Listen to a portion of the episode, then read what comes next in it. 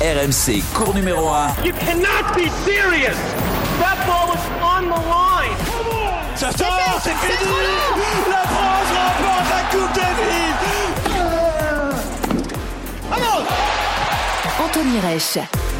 Salut à tous, bienvenue dans cours numéro 1, le podcast tennis d'RMC disponible sur toutes les plateformes de téléchargement. N'hésitez pas, comme toutes les semaines, à vous abonner, commenter, partager euh, tous nos épisodes et encore une fois, un grand merci car vous êtes de plus en plus nombreux à nous écouter. Chaque mois, on bat des records d'audience et c'est euh, grâce à vous. Alors merci beaucoup. C'est peut-être grâce aussi à notre excellent consultant, notre magnifique Dream Team Tennis euh, qui est toujours euh, excellente chaque semaine. Le premier à entrer sur le cours et certainement encore un peu imprégné des odeurs du cours 17 de Flushing Meadow et a certainement aussi fait partie de ces magnifiques vénards, ces chanceux hein, qui étaient présents au stade ce week-end sur le cours Arthur H pour les finales de l'US Open. Good good morning pour toi Eric Salio.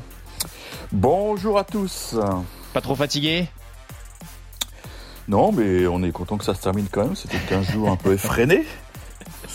mais c'est toujours un, un, tournoi fantastique parce qu'il y a une atmosphère unique à Flushing. Ouais, c'est clair, c'est vraiment un tournoi à part du côté de New York. Le deuxième à entrer sur le cours va pouvoir arrêter de veiller la nuit. Et oui, hein, parce qu'il suivait toutes les night sessions en, bon élève euh, de, de ce tournoi. Et heureusement parce que il a quand même les yeux un petit peu, un, petit peu tirés. Là, il est très tiré aujourd'hui. Salut Florent Serra. Salut à tous. Salut Anto. Ouais, hein, euh, les Night Sessions, hein, t'as plus l'âge pour tout ça. Hein. Ouais, ça va, ça va, ça va. Je gère, je gère. Il fallait. C'était pas, c'était moins difficile sur place, c'est vrai. Même quand t'arrivais, euh, tu sais, euh, t'arrivais au dernier moment, les Américains. Quand tu jouais un Américain, je me souviens, j'avais joué Blake, ils avaient fait exprès de me faire jouer à 22 h j'avais été un peu. Un, moment où tu es au lit, à la limite voilà, du. C'est ça, t'arrives, t'as, t'as en plein sommeil en France.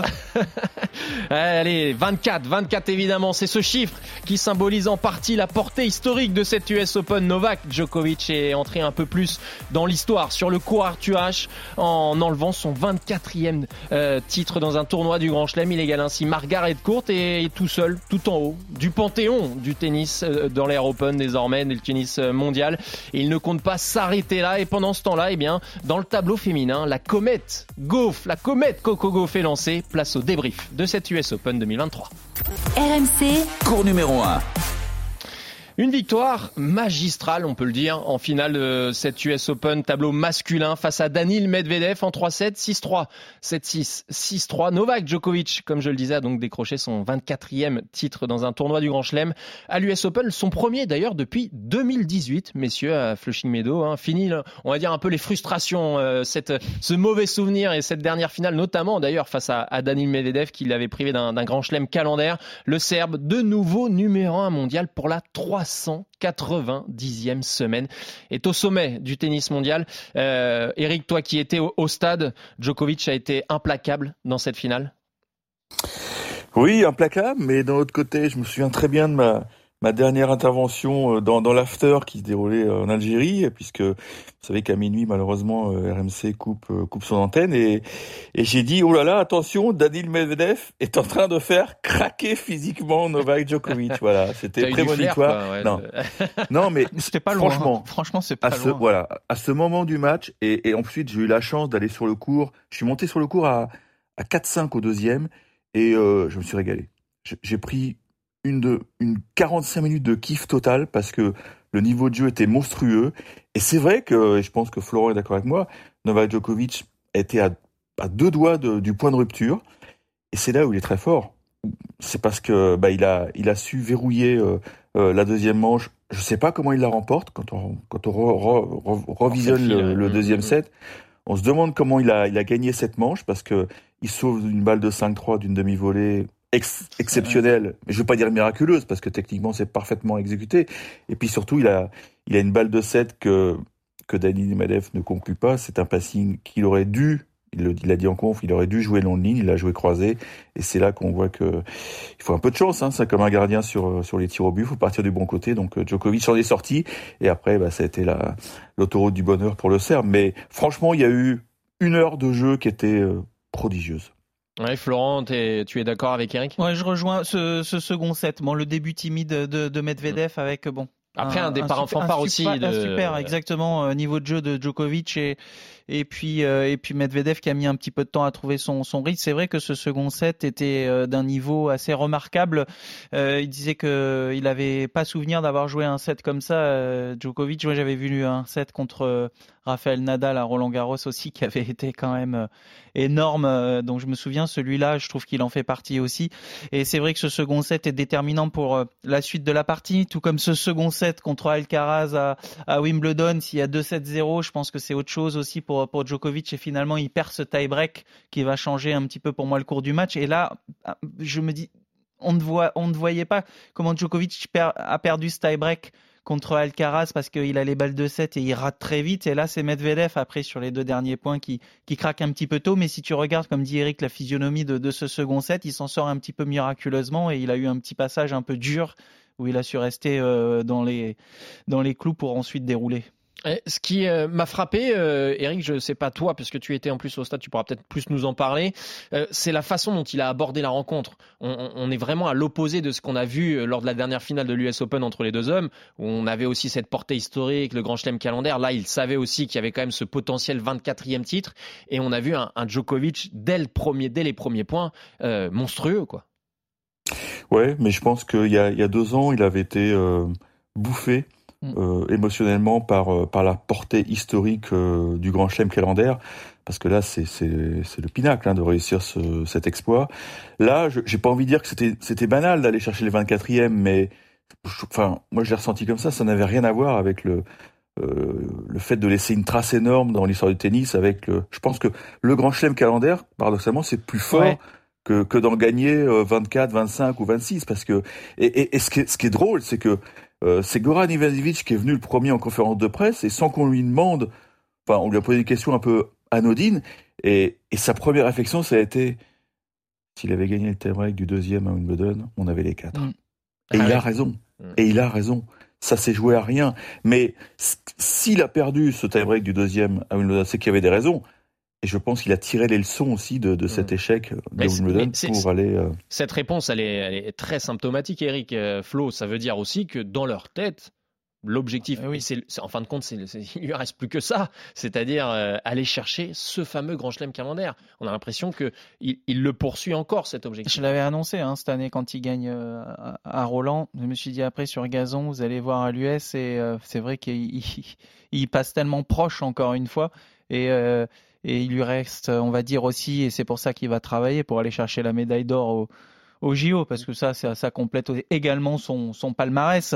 Mais, le Grand Chelem Calendar, c'était énorme. Et comme dit Eric, on avait vu il y a deux ans, euh, rattrapé par les émotions, ce match euh, contre contre Medvedev où on le sentait ultra nerveux et, là c'était différent ça avait été, il est passé devant au nombre du, des, titres de Grand Chelem il y avait moins de moins de pression et puis euh, ce match qu'on attendait tous avec Alcaraz qui n'a pas lieu et puis lui a, qui a géré euh, parfaitement euh, cette finale. Donc euh, non, c'est bravo, mais oui, c'était dans les, dans c'était l'objectif aussi de, de, cette saison. Mais bon, qu'est-ce que tu veux? Il reste humain aussi et ça se joue, à, ça se joue, ça se joue, rends compte Trois victoires, une finale. C'est ça. Puis à quelques points, quoi. À quelques points, ça à rien. bien sûr, bien sûr. Alors il y a, y a, aussi une, une trajectoire dans ce tournoi de, de, la part du Serbe qui est quand même assez incroyable. Il ne perd que 2-7 sur l'ensemble de, son tournoi, Novak Djokovic. C'est face à, à gérer où il y a ce match en 5-7 qui est vraiment un, vrai, euh, un, vrai pas combat, mais en tout cas, il est, poussé un peu dans ses retranchements par Jerry. Et les autres matchs, il ne perd aucun set. Alors, il n'a pas eu non plus des adversaires euh, monstrueux, euh, peut-être Taylor Fritz, mais même qui a été l'américain décevant face à, Djokovic. Eric on voit quand même qu'il, malgré l'âge, ses 36 ans, euh, il maîtrise ses adversaires en 3-7. Quoi. C'est la machine Djokovic sur euh, ces, altitudes-là, elle est, elle, est, elle est quasi implacable à chaque fois. Quoi. Il les maîtrise, il les martyrise, il les marque au fer rouge parce que sa célébration euh, face à Shelton, elle est juste mythique. Quoi. Non, mais c'est vrai. Bien sûr. personne, enfin, Federer n'aurait jamais fait ça, Nadal n'aurait jamais fait ça, mais voilà.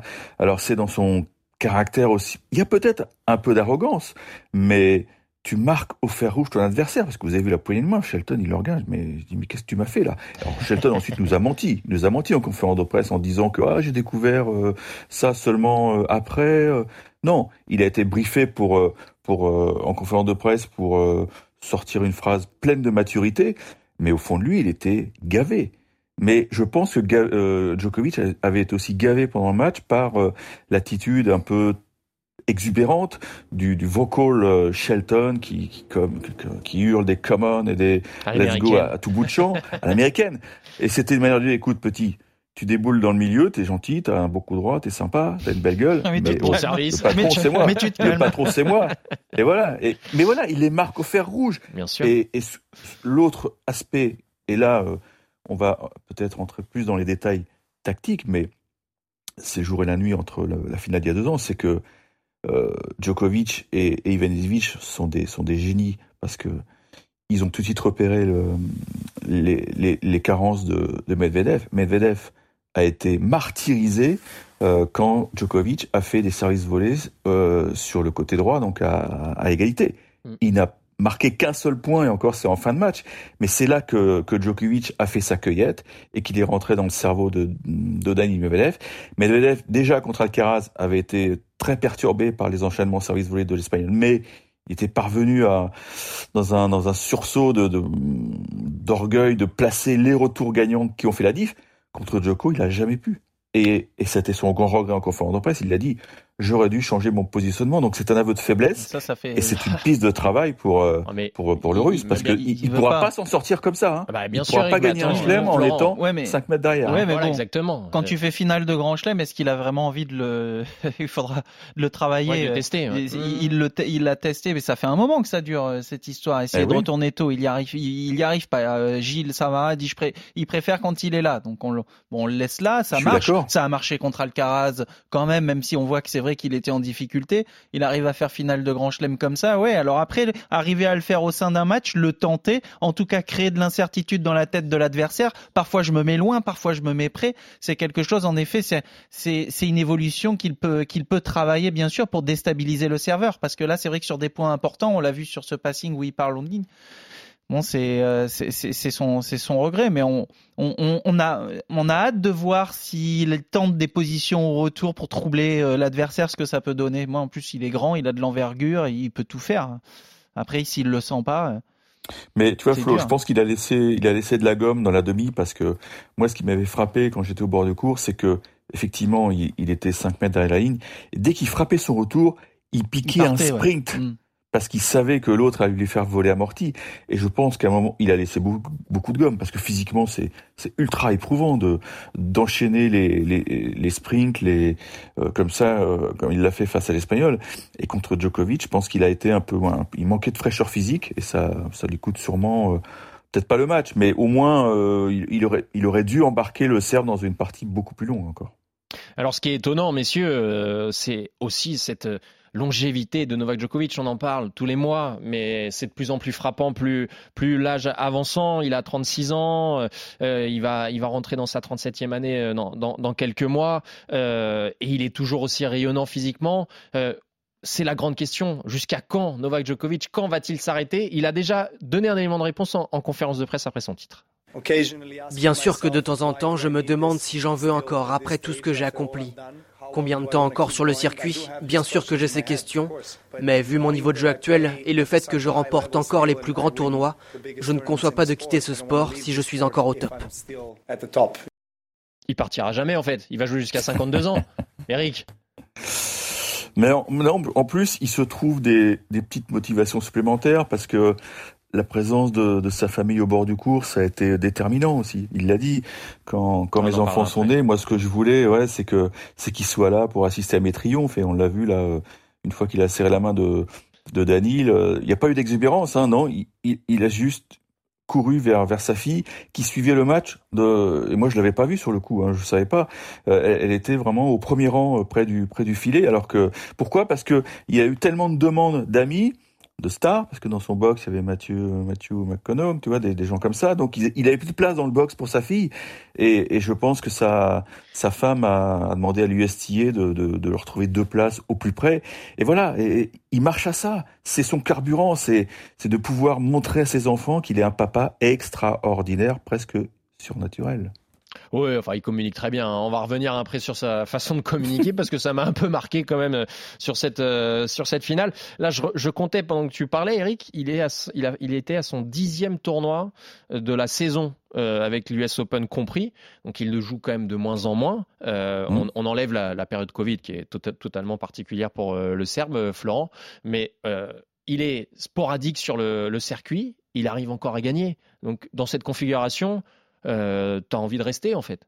Tu as envie de rester parce que il choisit ses tournois et il les prépare bien. Il connaît les échéances. Le petit Masters 1000 qui vient avant pour quand même jouer les meilleurs aussi et puis prendre un peu de confiance je pense à Cincinnati par exemple ici où il nous sort un match incroyable avec Alcaraz et lui il retrouve son essentiel. Ouais, ça, a, été, déterminant. Où il retrouve son son niveau de jeu aussi, cette surface green qui est assez rapide euh, là-bas et c'était essentiel pour lui de rejouer là, mais il le fait parfaitement. Mais comme Nadal pouvait faire aussi quand il il arrivait sur terre battue, il avait pas besoin de de 36 000 tournois pour euh, pour s'habituer. Et euh, alors par contre il je crois qu'il joue un petit 250 la semaine prochaine.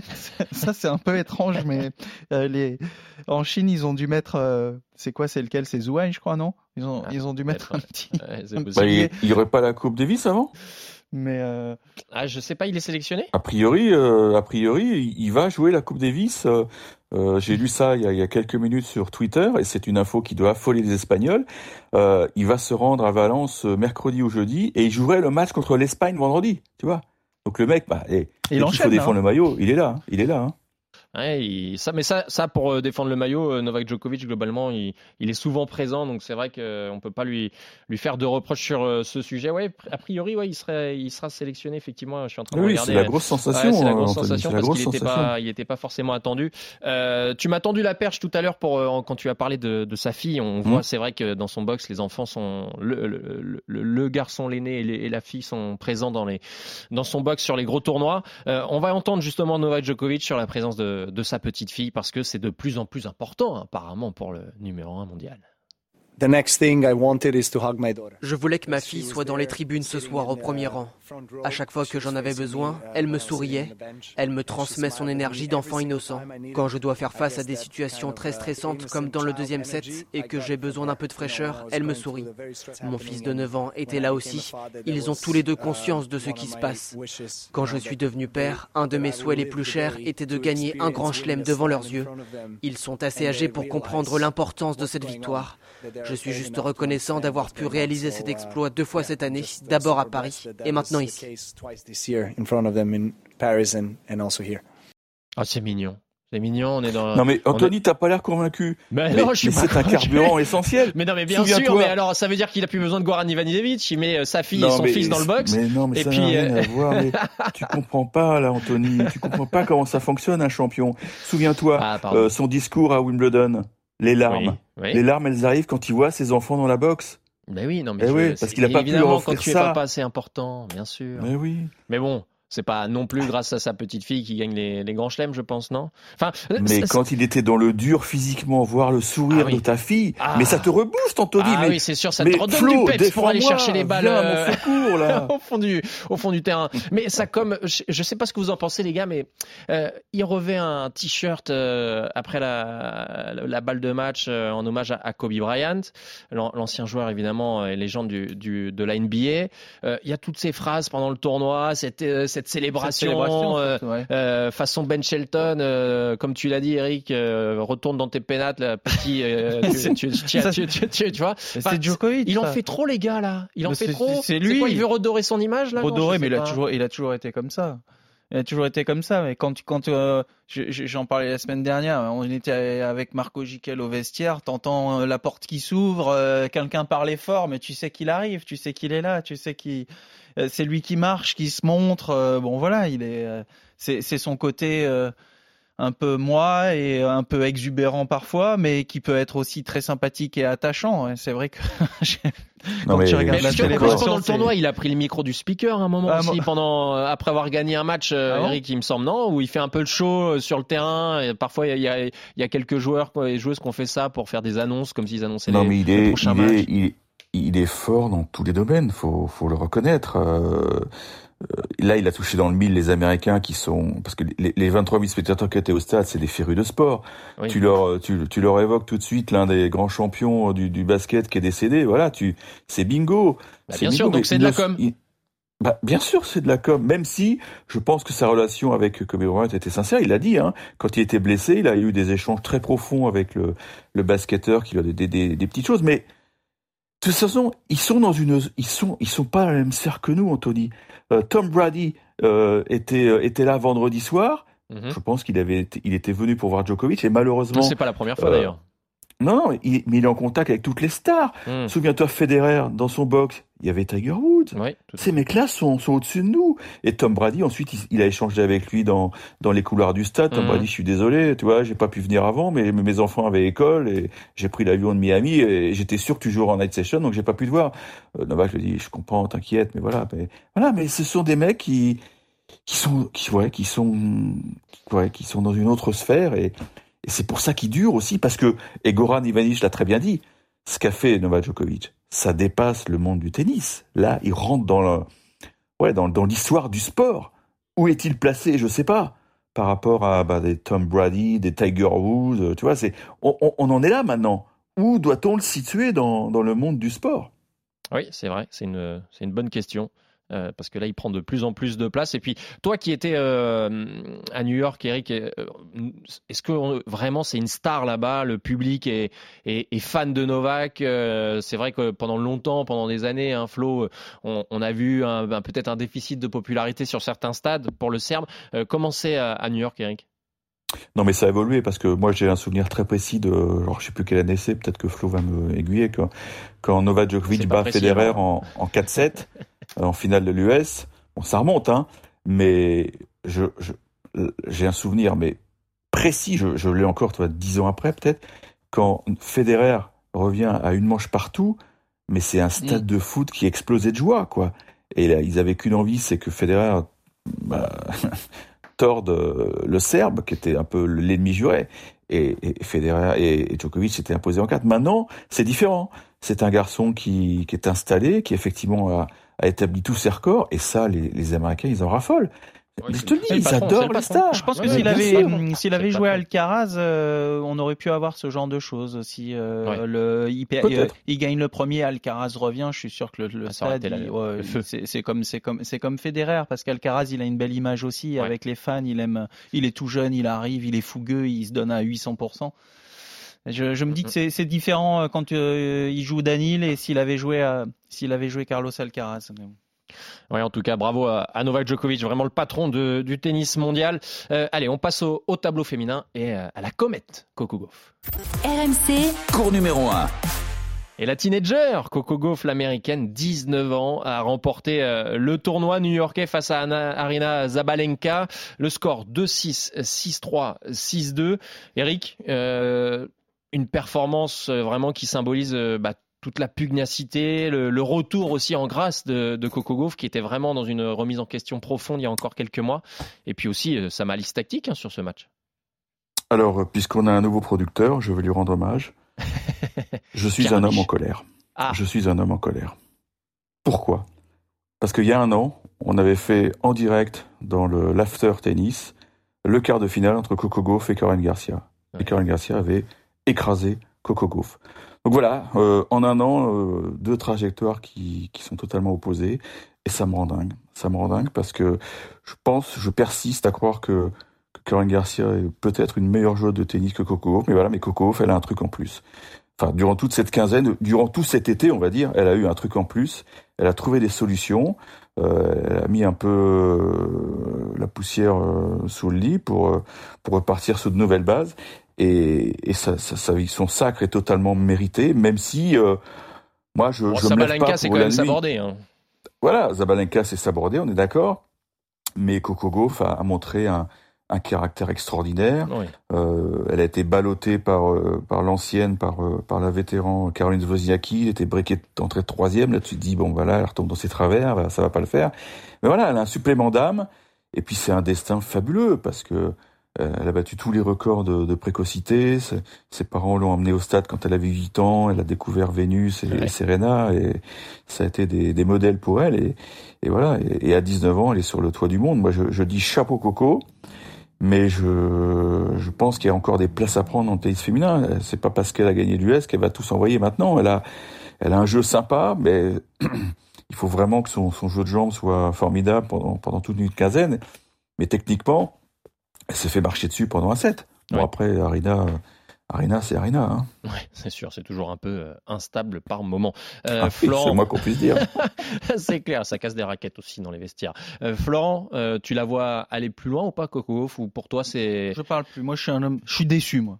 Ah, je suis déçu. Qu'est-ce qui se passe? Vous m'avez même pas félicité, alors que chez les filles, bon, vous savez que ça tourne tout le temps. Et, et j'avais vu la victoire, on en avait parlé de, de, de Coco Gauff chez les filles. On avait dit tiens si pour une fois que fait un ben, voilà. Exactement. Le premier J'aurais voulu qu'on me dise tiens en 2023. pourquoi elle a, elle est eh ben, je sais pas pourquoi parce qu'elle vient d'arrêter avec Patrick Moratoglou qui a un nouveau coach qui arrive comme ça même avec Pereira. Il y a Brad Gilbert qui arrive comme ça d'un coup la victoire à Cincinnati, je me dis tu vas voir ça, c'est, si le discours passe bien, euh, un peu de confiance. Elle bloquait toujours parfois contre les meilleurs et tout. Et puis là, le petit discours qui passe, ça me fait penser euh, euh, au premier titre de Gilles Simon à Marseille quand on, on, s'entraînait ensemble. Et d'une semaine, il arrête, il part avec Thierry Tulane et il gagne le tournoi la semaine d'après. L'électrochoc. Ça veut pas dire que parfois on a mieux euh, fait euh, tactiquement ou mhm. techniquement, mais euh, un petit, un petit, un petit discours qui passe à un moment donné, on reprend confiance et puis, et, puis tout sourit. Et alors, pour répondre à, à ma question, hein, d'origine quand même. Hein merci. Alors bravo, je me félicite pour mon pronostic pour une fois. Et je pense qu'elle est assez rigoureuse pour ne pas tomber dans des travers de, on va dire peut-être Emma Raducanu ou et de rester euh, la travailleuse euh, qu'elle est avec beaucoup d'humilité. Et euh, je pense que du coup, avec ce travail-là, cette humilité, si elle continue à bien progresser, je sais qu'elle travaille encore techniquement côté coup droit et tout. Je pense qu'elle peut, ça peut lui, lui, elle peut avoir un déclic dans la tête qui fait que ça peut être le premier d'une longue série. Donc, pour répondre à ta question, je pense qu'elle peut continuer en effet. On va écouter la, teenager justement après sa victoire à New York. Tout d'abord, merci à mes parents. Aujourd'hui, c'est la première fois que je vois mon père pleurer. Vous croyez en moi depuis le début. Mon père m'emmenait à ce tournoi quand j'étais petite. J'étais assise juste ici en train de regarder jouer Vénus et Serena Williams. Donc c'est vraiment incroyable d'être là sur cette scène. Et alors, il y a, y a un, un, paramètre intéressant. Elle n'a que 19 ans, donc premier grand chelem euh, quand même de façon assez précoce. Et, et, on a l'impression qu'elle est là depuis 10 ans sur le circuit.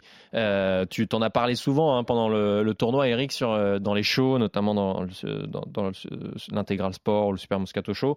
C'est que, mine de rien, à 15 ans, elle, elle l'a dit d'ailleurs, je crois, après sa victoire, à 15 ans, je cite, on voulait que je gagne un grand chelem. Mmh. J'avais l'impression d'avoir une sorte de limite d'âge à ne pas dépasser. Et surtout, si je gagnais après cette limite d'âge, ça n'aurait pas été un accomplissement. Mmh. La pression, en fin de compte, qu'elle avait, la petite. Non, mais voilà.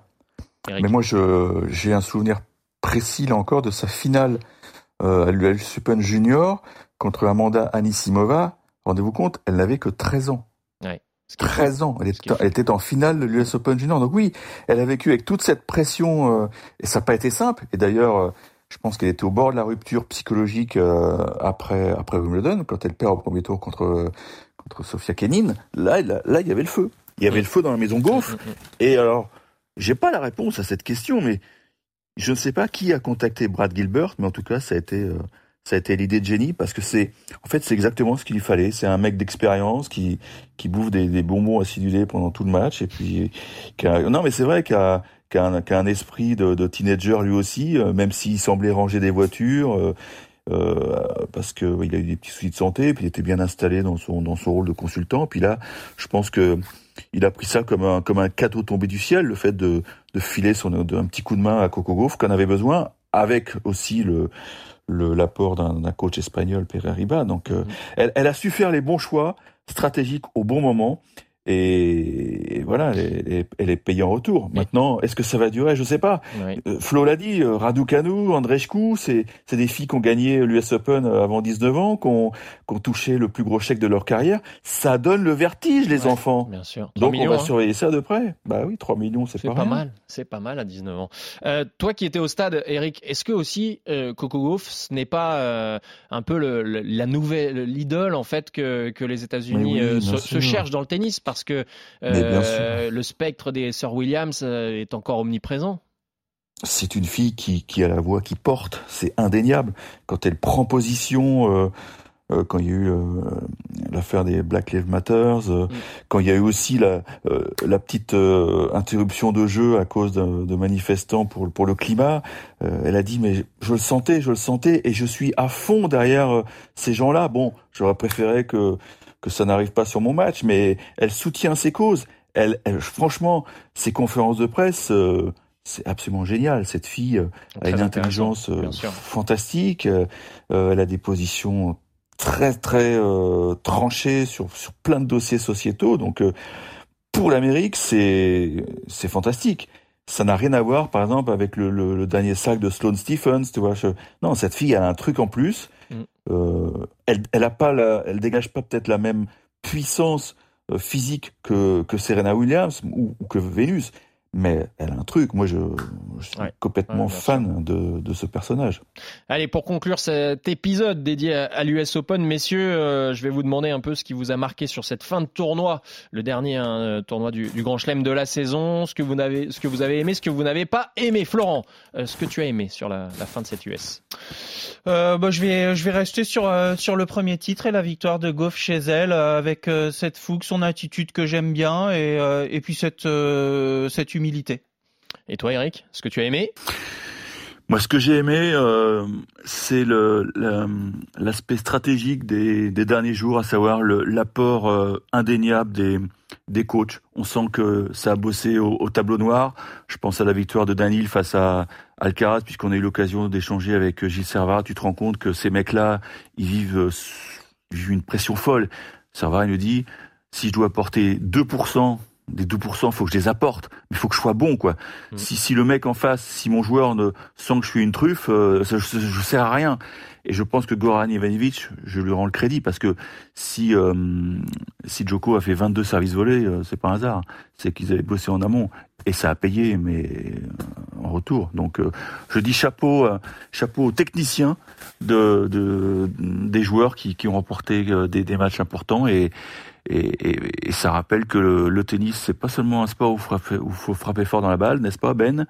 Mais il faut l'avoir dans le ciboulot. Hors cours, alors, ah, Eric. Bah, moi, tu vois, bah, j'allais te dire, moi, ce que j'ai aimé, c'est Ben Shelton. Bah voilà. Parce que mais je, mais je, je l'exubérance. Ah, franchement, moi, j'adore. Oui. Et ça met, ça met un coup de près un peu euh, au tennis, et on a besoin de, de jeunes joueurs comme ça là qui. Mais je suis sûr que tu joues un peu comme Ben Shelton. Euh, un peu. Tu dois jouer comme lui. Eh ben voilà. Bah, moi, je, je sers moins fort, mais. Je comprends tout. C'est le coaching hors cours que t'as aimé alors parce que le coaching sur les cours, euh, bah, ils ont beaucoup ah, parlé à un moment. Euh. justement, limite, mais... attention, faut pas se griller le, ne, ne, pas aimer. Attention, parce que sinon euh, le, le, conducteur il pète après, il explose. hein. Ce que vous n'avez pas aimé, Florent. Ah moi c'est le, toujours l'odeur, la, la, cette odeur. Je sais pas dans quel état va nous revenir Eric, mais l'odeur de l'odeur de cannabis près du cours 17. Enfin, tu peux pas jouer comme ça. Je veux dire sur le sur les burgers, ça. je veux dire, à un moment donné, faut faire faut faire quelque chose aussi parce que c'est quand même du sport sport et pour, pour respirer, c'est pas simple. Et toi, Eric, ce que t'as pas aimé? Oh non, mais là, vous exagérez. C'est arrivé deux, trois fois parce que c'était, c'était une question de direction du vent. Hein, euh. Ah, c'est la direction du vent, pardon. Ah bah oui, c'est juste ça. donc on va le retrouver dans un sale état là. Non mais c'est, ouais, là parce qu'il rentre à pied à son hôtel tous les soirs en plus. Euh. Non, mais ce que j'ai pas aimé, mais là c'est bon, c'est vraiment un truc inside, c'est que pour la première fois, on avait loué un Airbnb avec un confrère et hier soir, on on avait 20 minutes de marche tous les jours, donc ça nous fait du bien. Mais hier soir, on a pris la saucée pour rentrer et je peux te dire qu'on est rentré trempé, noyé. Et, et ça, c'est le côté que j'aime pas de l'US Open, quoi. Quand, quand il tombe des cordes, il tombe des cordes et. L'humidité, pour quoi. Nous, pour nous. Ah oui, non, mais l'humidité, c'est terrible. Merci pour le bulletin météo, Evelyne. ouais. 20 minutes de marche, t'es trempé, noyé. Et, et je, je leur rends hommage parce que jouer un tennis de cette qualité, euh, là, on pense surtout au match Medvedev-Roublev. Quand il fait chaud, humide, c'est c'est juste. Si tu veux, l'année prochaine, euh, tu le fais en cabine ici à Paris. Hein. Tu prendras pas, tu prendras, pas la pluie. Tu savais pas? Mais on va, on va en parler, oui, parce que les conditions de travail sont de plus en plus difficiles Ah, pour nous. Bah moi, ce que je n'ai pas aimé, c'est Oui. euh, tous ces matchs euh, sous une chaleur de plomb, avec Ouais. un taux d'humidité qui, Ouais. Qui peut potentiellement quand même poser des problèmes euh, de santé pour les, pour les joueuses et les joueurs. On a quand même vu des... euh, moi, c'est Rublev qui m'a marqué, qui, qui était en train de suffoquer un moment euh, pendant le, le- son duel face à, à Medvedev. C'est vrai que peut-être il faudrait envisager, euh, et c'est pas, c'est le cas aussi à l'Open d'Australie, hein, où parfois il y a des journées euh, qui sont vous dire. complètement C'est c'est évidemment très difficile d'aménager un, un programme dans un tournoi du Grand Chelem, il y a les diffuseurs, etc. Mais il faut aussi penser parfois, je pense, un peu plus à la santé des athlètes. Non? Oui, oui, c'est vrai. ouais. C'est Ouais, vrai que ouais. c'est- compliqué. Après, tu peux pas refaire le programme pour ça. Alors, euh, ils avaient dit euh, en Australie, ils avaient, euh, il y avait, si c'était plus de 40 degrés ou je sais plus qu'on, avec le, Mhm. le taux d'humidité, à un moment donné, ils ne jouaient pas. Mais ils ont- Ça- ils l'ont appliqué la Hit Rule ces derniers jours sur les juniors. Parce Ah. que moi j'ai vu Arthur Géa euh, vomir. euh, non, Ah non, oui. mais c'était, c'est- tu as raison, c'est, c'est dangereux, c'est dangereux. Ah, donc c'est- Euh, un dernier petit coup de cœur, si on a le temps, à Stéphane Houdet, qui a remporté un nouveau titre en Grand Chelem en chaise roulante Oui. et qui et qui avait qui avait été suspendu parce que pour trois no shows, donc euh, le fameux Sisson Adams, il avait pas, il avait oublié de se déclarer, on va dire, donc une petite erreur administrative qui, a- qui aurait pu stopper sa carrière et et j'étais ravi pour lui que qu'il remporte un titre en double et il est déjà qualifié pour les, les Jeux Olympiques euh, de Paris au, en septembre hein, les Paralympiques, je crois. hein. ouais, ce sera un donc, petit peu euh, après chapeau à les, Jeux Olympiques. ouais. Ouais, chapeau à lui. Et puis il y a aussi une petite junior, j'ai oublié son nom, c'est Xe- Xenia qui a gagné en, junior et elle aussi. Voilà. Et j'ai j'ai pu échanger avec elle et je lui dis un grand coup de chapeau pour cette jeune fille qui va qui va monter à Paris pour s'entraîner au CNE parce qu'elle aussi, euh, je pense qu'elle va décrocher sa place pour les Jeux. Donc euh, à 17 ans ou 18 ans, c'est beau. Ouais, c'est beau, c'est beau. Euh, D'ailleurs, le, le point humidité. Euh, euh, ça sera l'objet de notre petite pastille, le petit bonbon, le conseil de Flo que vous pourrez retrouver en, en ligne évidemment euh, des, euh, sur euh, toutes les applis de téléchargement. Euh, merci messieurs, merci Eric. Euh, fini de boucler tes valises. Merci à vous. Et puis Oui. on se retrouve euh, dans quelques jours euh, euh, avec euh, l'horaire sécher, euh, ça va. l'horaire français. Allez, merci messieurs, à plus tard. Ciao, à plus ciao. tard, merci à vous. RMC, Cours numéro 1.